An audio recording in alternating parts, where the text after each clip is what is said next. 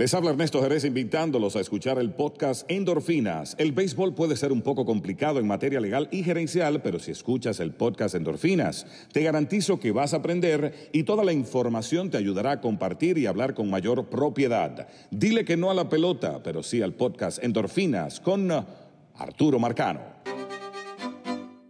Podcast Endorfinas.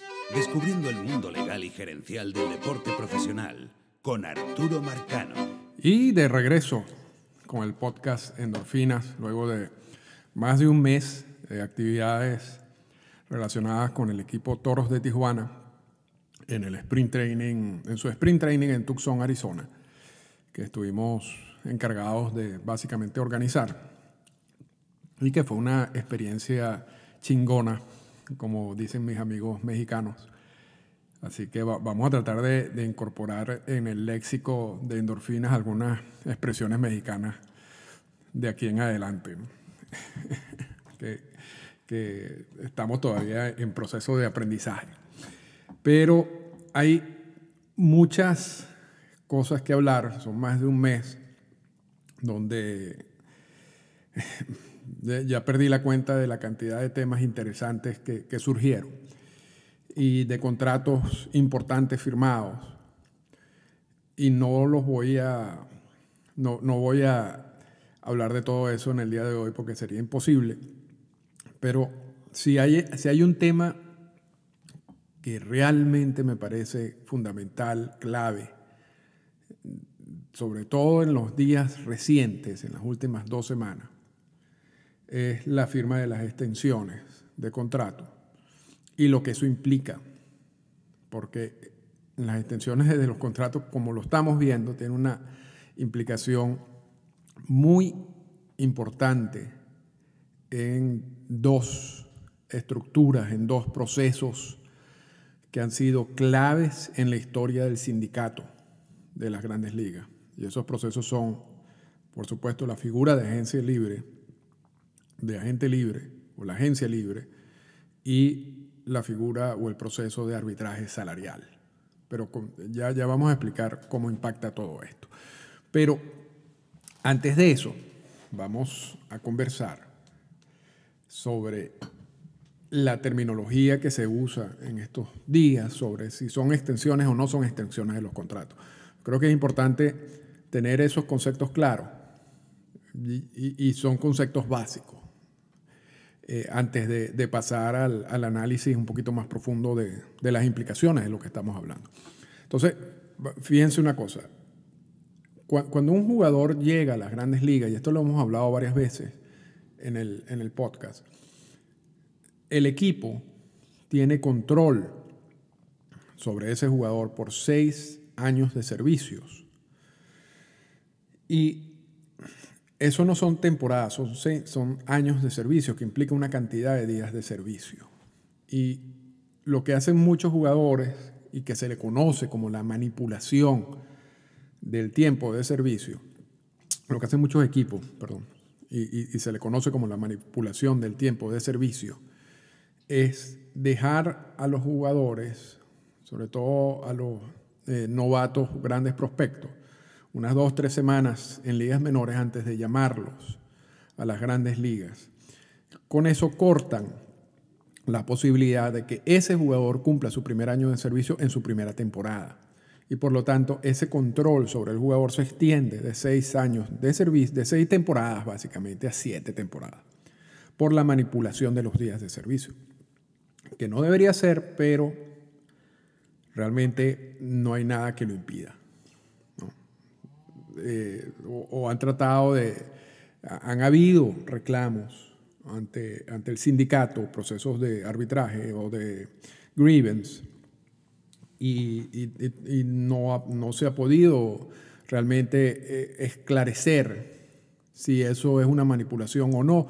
Y la interpretación es que no es una manipulación, que es una, siempre que el equipo dé una excusa de por qué tiene que estar esas tres semanas, en ligas menores, eh, antes de subirlo, parece que eso es aceptado aun cuando la excusa no tenga sentido. Yo me acuerdo con el caso de Chris Bryant, decía que, los, cachorros no lo querían subir porque todavía necesitaba trabajar un poco en su defensiva y esa defensiva, ese trabajo en la defensiva duró exactamente los días necesarios para extender ese control a una temporada más.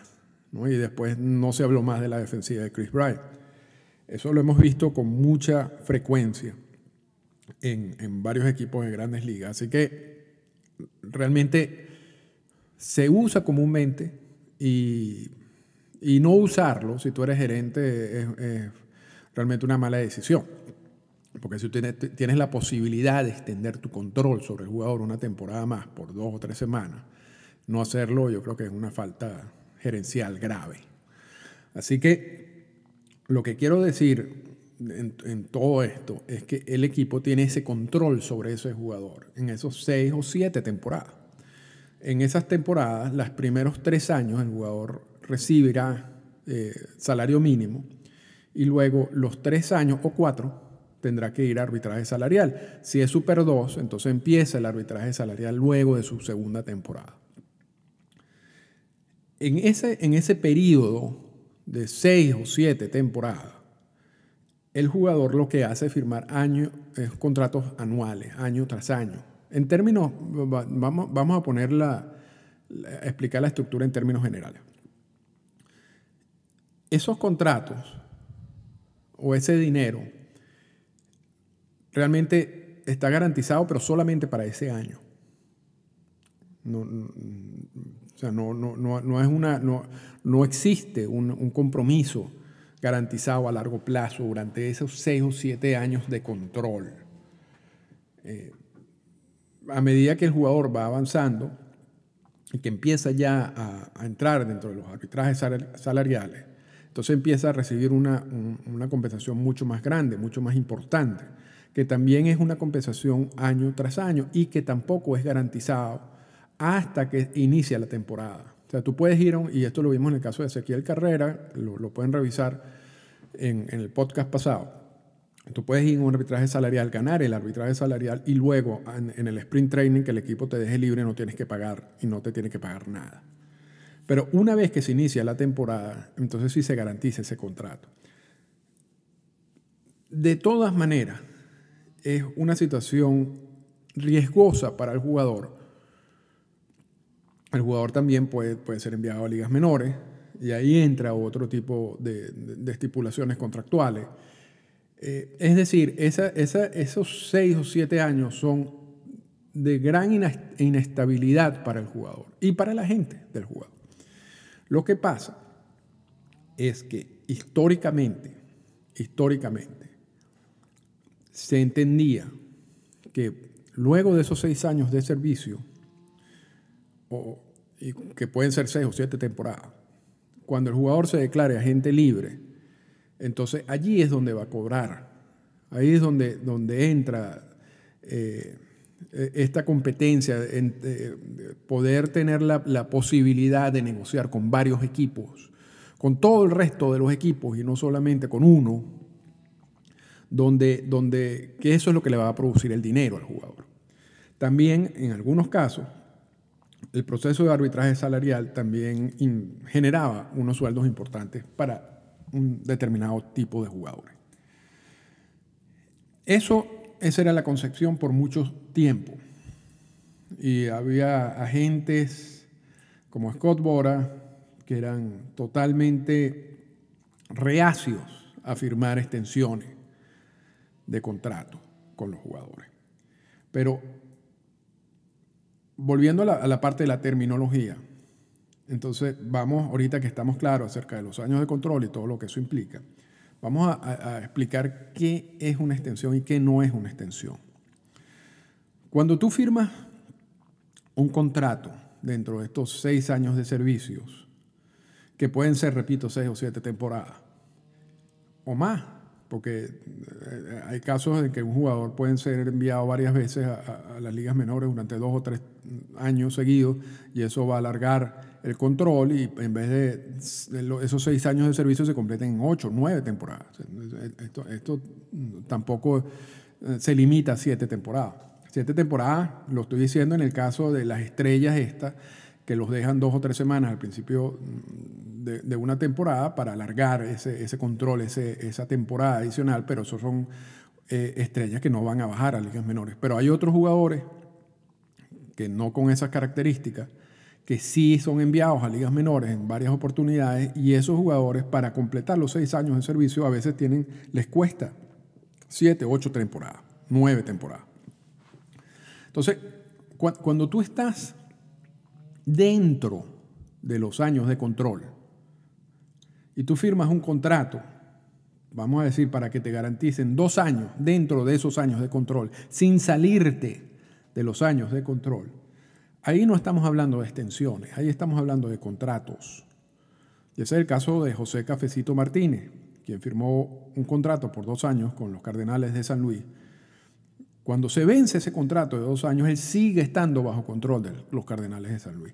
Entonces, no extendió, el equipo no extendió su, control, el control sobre el jugador, simplemente convirtió una relación que era no garantizada e inestable en un contrato que le da estabilidad y le garantiza un dinero a Martínez. El equipo no tenía que hacer eso, pero lo hizo como un gesto hacia José Martínez. Entonces, en ese caso no se habla de extensión, se habla de contrato. Cuando un jugador estando bajo control, ya en, el roster activo, ya con un contrato firmado o con un contrato eh, de ligas mayores, firma una, un contrato que extiende el control del equipo sobre el jugador, más allá de los seis años de servicio, entonces allí sí estamos hablando de extensión, de una extensión de contrato. Porque la relación original de seis años pasa a ser una, relación, ahora no por el, por el control, sino contractualmente, de ocho, nueve años o diez años. Entonces, en ese caso, sí estamos hablando de extensiones como por ejemplo el, contrato firmado por Ronald Acuña es uno de, esos, de esos ejemplos. Ya él tenía un contrato en ligas mayores, estaba ganando sueldo mínimo en su primer año con los Bravos de Atlanta, y firma un contrato que le da control a los Bravos de Atlanta por 10 años, básicamente o más, dependiendo de las opciones. Y eso, por supuesto, excede los 6 años de, de servicio que son los seis años de control. Entonces, cuando, cuando un jugador estando bajo control firma un contrato que supera los seis años de control, los seis años de servicio, entonces estamos hablando de una extensión.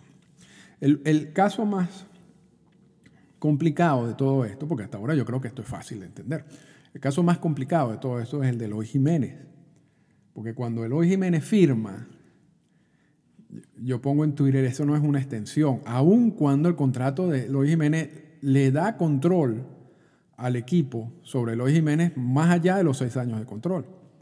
yo digo, eso no es una extensión, porque el caso de Luis Jiménez es muy particular. El caso de Luis Jiménez que él nunca había tenido un contrato de grandes ligas.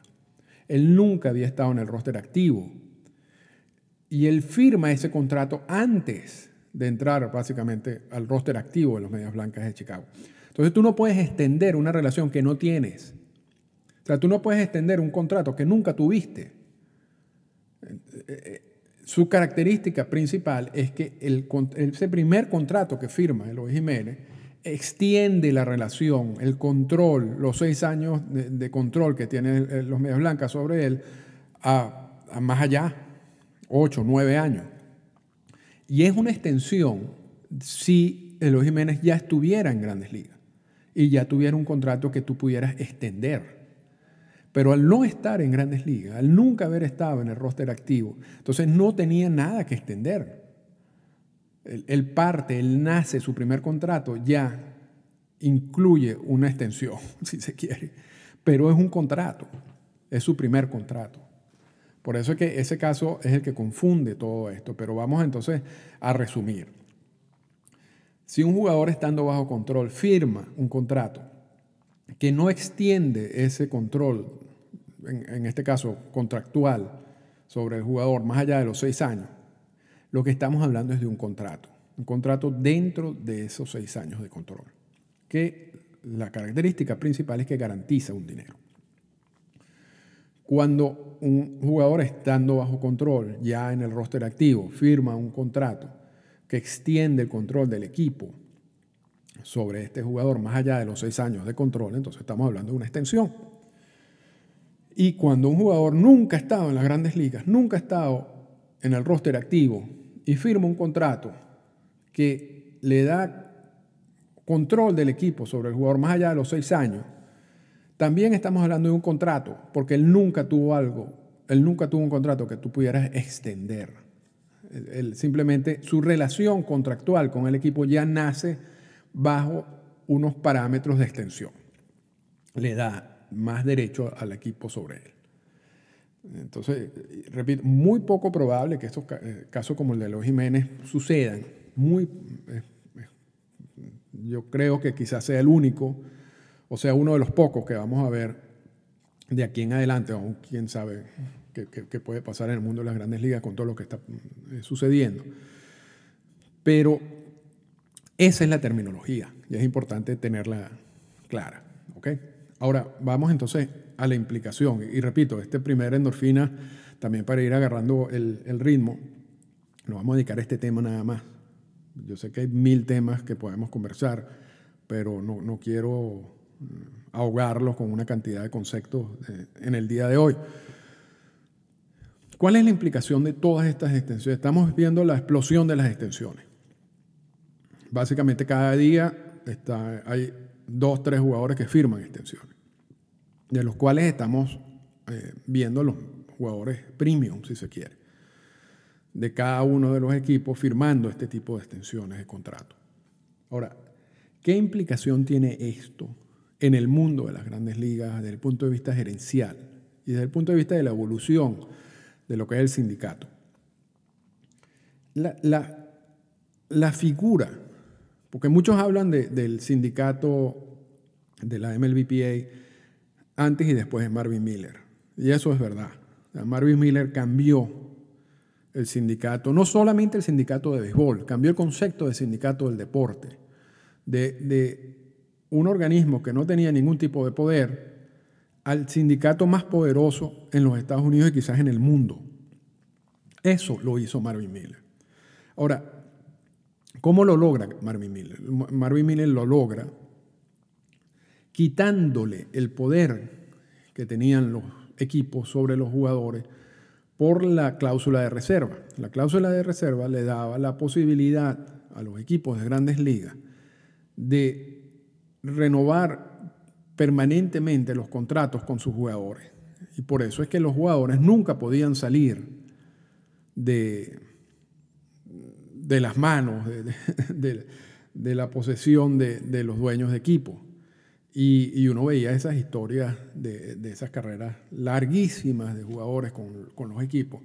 Y muchos decían, bueno, eso demostraba el amor que tenía él por esa divisa. Y resulta que con toda la información que sabemos, eh, eh, no es así. realmente esos jugadores que pasaron toda su vida con, esos equipos, nunca tuvieron la posibilidad de ser agentes libres.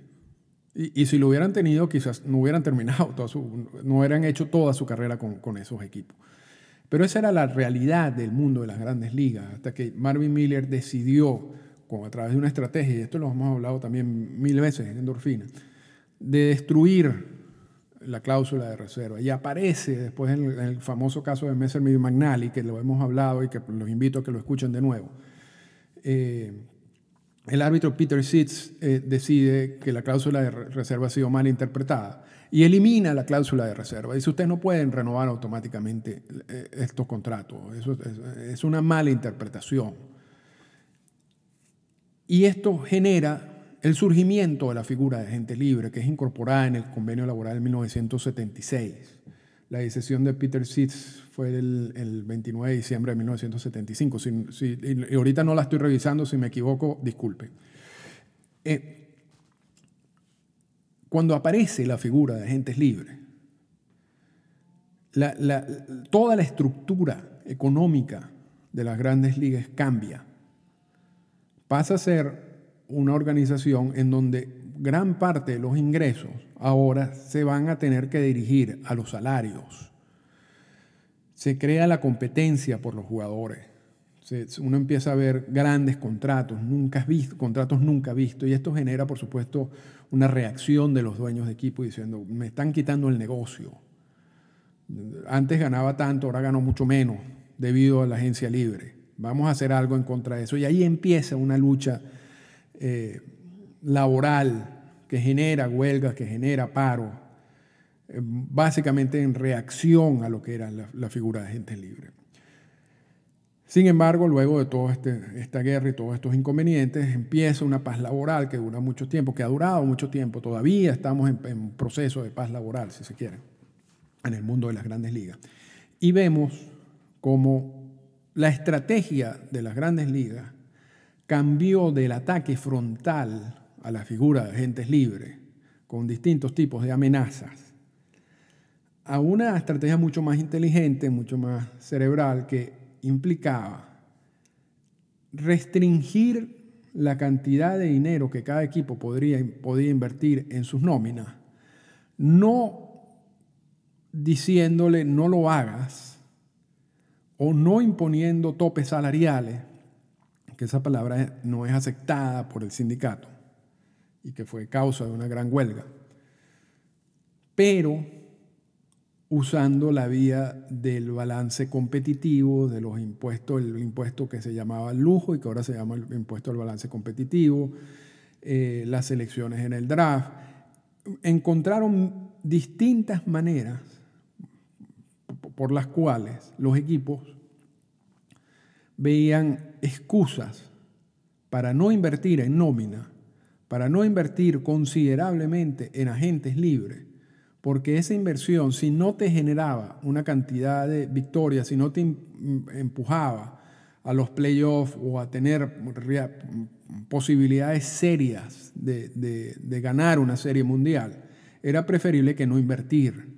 E, e, e, esa inversión era dinero perdido, porque era preferible terminar en, bajo en la, en la tabla de posiciones, porque eso luego por la cantidad, otra cantidad de incentivos te va a ayudar a reestructurar tu equipo en un término más corto a que si tú terminas en mitad de tabla. Lo, lo, peor por este sistema diseñado del convenio laboral desde hace ya desde el 2010, si se quiere, lo peor que puede hacer un equipo desde el punto de vista gerencial es terminar a mitad de tabla. Eso no te va a llevar a ningún lado y eso lo que te va a hacer es generar pérdida, porque no, no vas a pasar a los playoffs y no te vas a reestructurar. Entonces, los, dos, los dos enfoques gerenciales que existen hoy en día es o estás en el tope o estás abajo. Si estás en el tope ya vas a recibir todos los beneficios que implica estar en el tope. Vas a al playoff, serie mundial, eso genera una cantidad de dinero adicional en asistencia, en mercadeo, en derechos de, transmisión locales, etcétera, etcétera. Si tú si estás en el, en el, en el, en la, abajo, en, en, la tabla de posiciones, de último, también tienes otro tipo de incentivo. Ya no es por la asistencia, que no la vas a tener, evidentemente, y están los casos de, de Miami, está el caso ahorita de Toronto, de Baltimore, por si estar tres de lo que ha pasado en los últimos dos años y lo que se espera que pase este año. Eh, eso también va a tener un impacto negativo en la parte de mercadeo, evidente, en, las transmisiones locales, etc. Pero el CBA, el convenio laboral, te ayuda a través del draft, a través de la firma de peloteros internacionales, a través de una cantidad de, de, de medidas de cláusula, a que tú trates de salir de ese fondo lo más rápido posible. Y también vemos los casos, por ejemplo, de Tampa, en donde pareciera que están haciendo reestructuración año tras año y año tras año están en la pelea, aun cuando Tampa entraría dentro de ese, mitad de tabla que tampoco ayuda mucho. Lo que pasa es que ellos han sido muy hábiles en cambios y en cómo reestructurarse años tras años para por lo menos tener un equipo competitivo. Pero el caso de Tampa es, un poco eh, distinto a lo que sería como la estructura general. Y entonces así es como las grandes ligas empiezan a luchar en contra del impacto de los agentes libres en, en el dinero, en la economía del negocio. Y por eso es que hemos visto, sobre todo en los dos últimos convenios laborales, como no hay tanto interés en firmar algunos agentes libres, sobre todo agentes libres que pasan de los 30 años. Y, se habla también de que, bueno, las nuevas gerencias, y lo hemos hablado, creo que tenemos dos años hablando de esto, las nuevas gerencias en sus análisis estadísticos eh, le dan preferencia a un determinado perfil de jugador, que, que, ese perfil de jugador no es un jugador mayor de 30, 31 años, porque ese, ese jugador va en descenso. Eso es otro aspecto también a considerar en todo esto. Entonces, la combinación, por eso es que yo digo que esto es como una tormenta perfecta. La combinación de todos estos factores ha generado que lo que tradicionalmente era una figura poderosa que cambió la estructura de las grandes ligas, que le dio todo el poder al sindicato, como es el agente libre, la agencia libre, empieza a perder fuerza. Y vemos a Tony Clark diciendo, estamos ante un ataque a la figura de agente libre.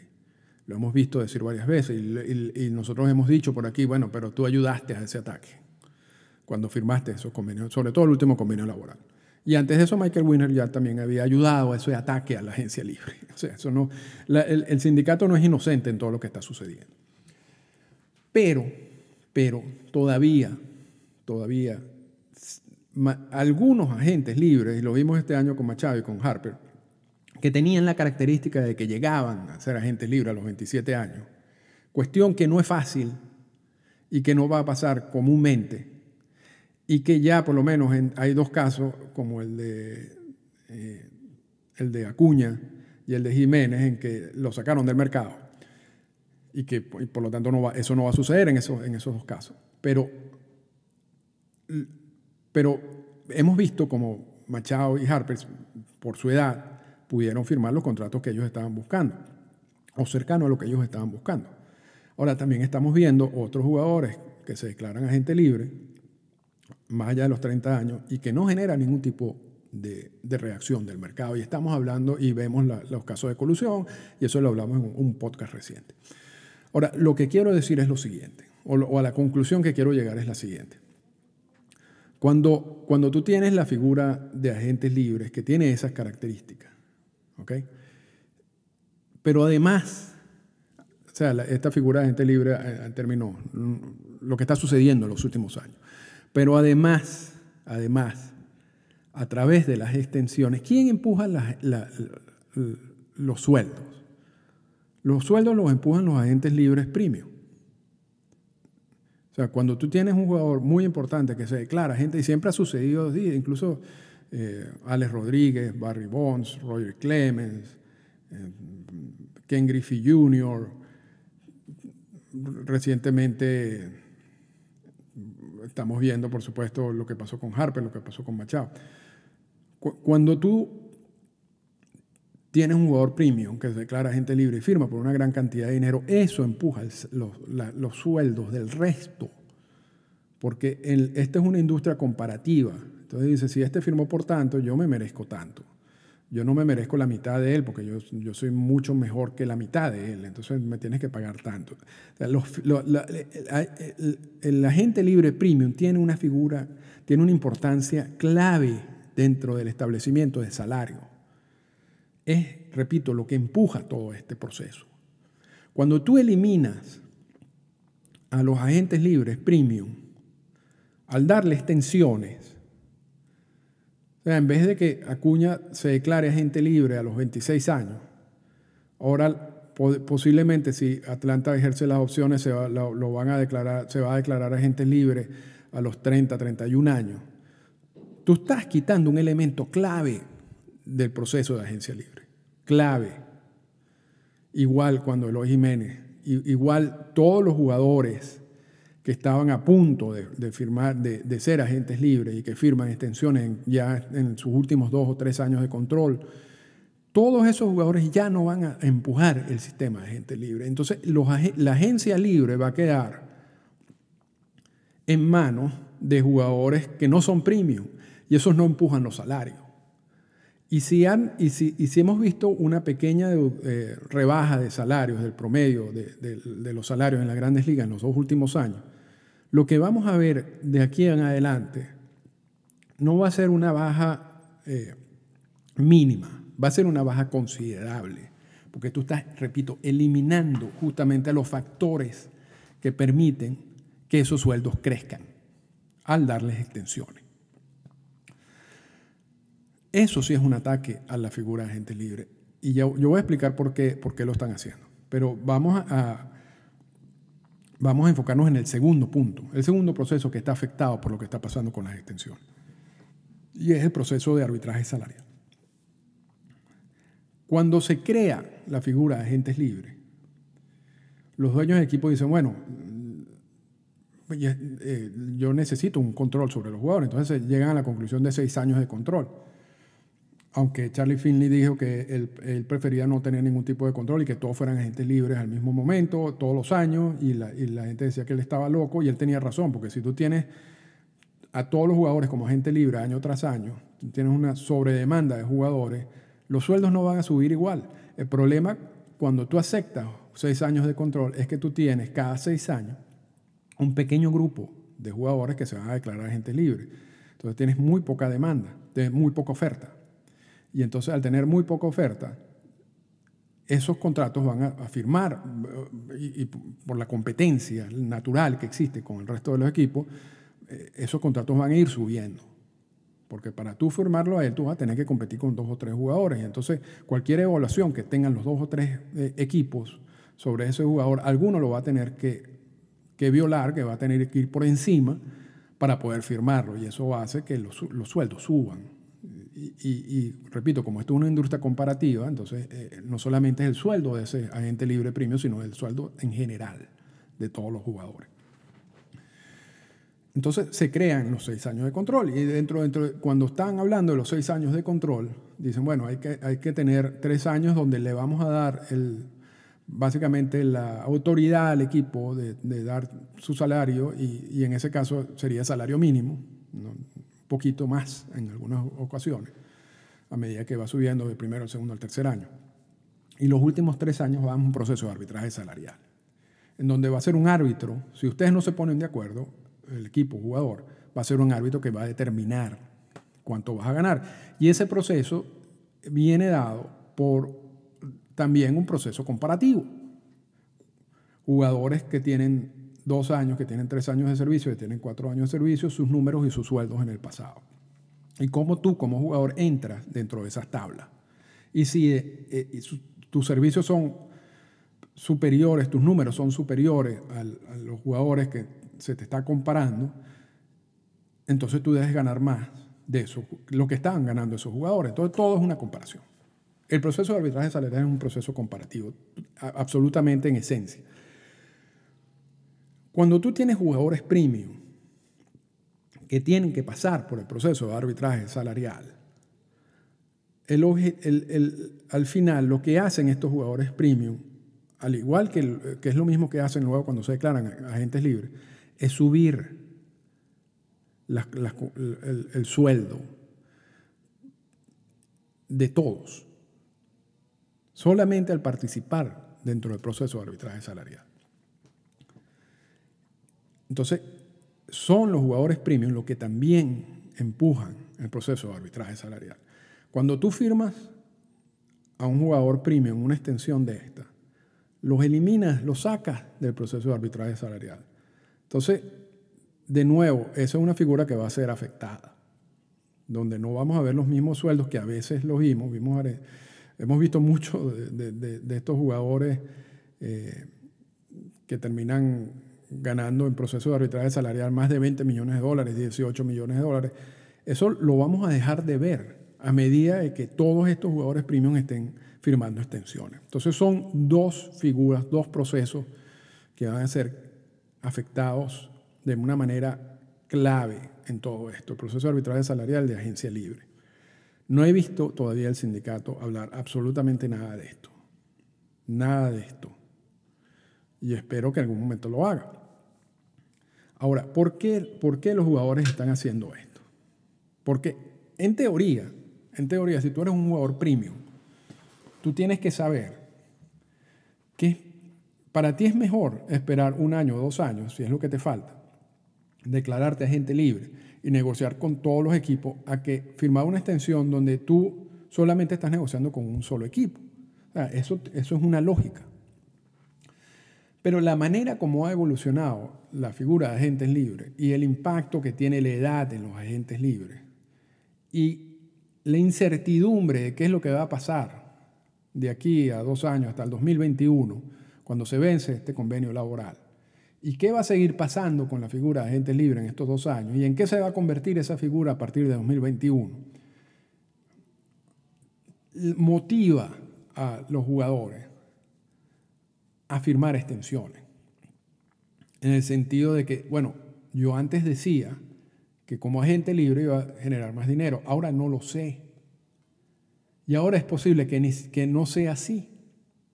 Es posible que cuando yo me declare agente libre, porque me voy a declarar agente libre a los 30 años, ya no voy a tener la edad que este mercado, con esta gerencia, le gusta a los jugadores y por lo tanto no va a firmar un contrato importante. Entonces, yo tengo mi motivación de firmar esta extensión económica, que no existía antes. La otra motivación es que te están garantizando un dinero. Mientras tú estás bajo los, los años de control, esos contratos años tras años, repito, tienen una cantidad de características. Cuando tú firmas una extensión, todo ese dinero es garantizado. Pase lo que pase, te van a tener que pagar ese dinero. Y un último factor es que los agentes, sobre todo que hay una cantidad de agentes medianos y pequeños que están manejando jugadores en estos años, cobran en las extensiones, no tienen que esperar seis años de, servicio o siete temporadas o ocho temporadas para poder firmar su comisión, para poder eh, obtener su comisión, sino cuando ellos firman la extensión ya cobran. Y eso puede suceder, como en el caso de los Jiménez, sin que tengan ni siquiera un año de servicio. En el caso de, de Ronald Acuña, con un año de servicio. Y ya estás cobrando. No, tienes que tener un jugador allí que, a quien le estás gastando, que te lo pueden robar, sino para ti también existe esa motivación de firmar. Entonces todos estos elementos se han unido para que las extensiones sean la decisión preferida de algunos jugadores. Y es, repito, y eso va a tener unas consecuencias graves en la figura de gente libre en la figura de proceso de arbitraje salarial. Y eso es algo que vamos a seguir insistiendo en los próximos endorfinas pero que por ahora, y yo de nuevo me pasé y me disculpan, eh, quería simplemente enfocarme en esos dos puntos, en, el impacto que estamos viendo en las extensiones, en la terminología, si estamos hablando de extensiones o no, si estamos hablando simplemente de contrato. Y, bueno, realmente es algo preocupante, es algo que el sindicato de alguna manera se tiene que expresar y, repito, yo no no he escuchado ni he leído nada eh, de Tony Clara hablar de ahorita de un ataque a la agencia libre ni un ataque al proceso de arbitraje salarial, que es lo que estamos viendo con las extensiones. Pero supongo, supongo que en algún momento lo vamos a escuchar o a ver. Así que por, por los momentos los dejamos en este regreso de endorfinas y nos hablamos la semana que viene.